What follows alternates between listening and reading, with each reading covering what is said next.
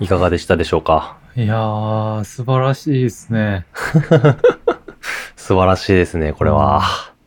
じゃあ、えっと、紹介をすると、今回僕がアルバムを通して聴きたい版の一曲抜粋に選んだのは、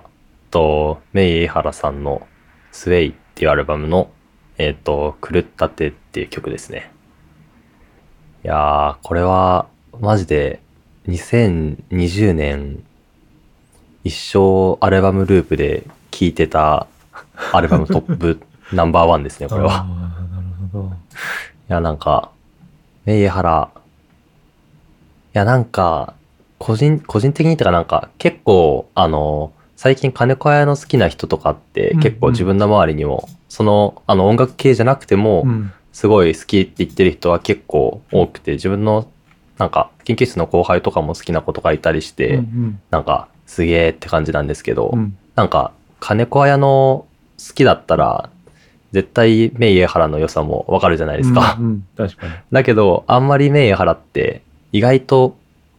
なんか、結構音楽やってる人とかだと、すごい評価されてるっていうか、みんな好きっていう感じなんですけど、うん。意外となんかそういうメジャーシーンというか、ところでは、あんまり顔を出さないなみたいなところがうん。あって、うん。で、なんで、ぜひこれは聴いていただきたいアルバムであるんですけど、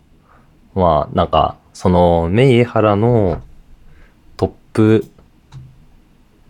の曲を見ると、まあ、ふたなしの彼っていう曲がトップであるんですけど、うん。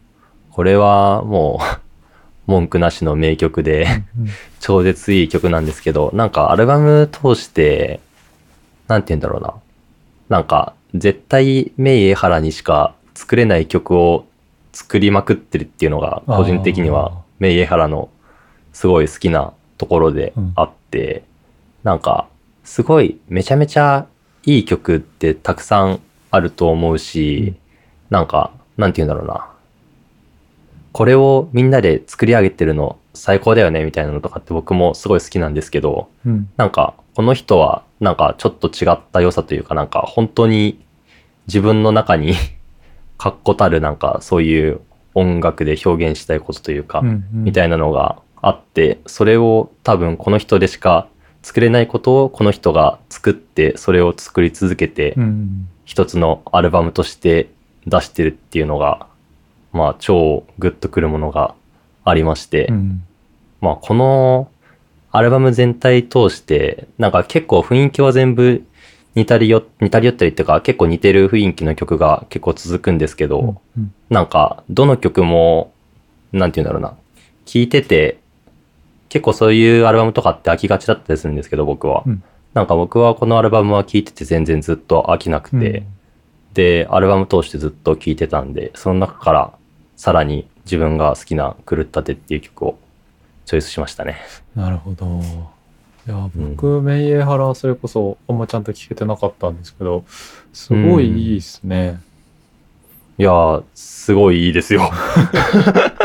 ちょっとこれを機にちゃんと聞こうと思いました。いやー、そうですね。で、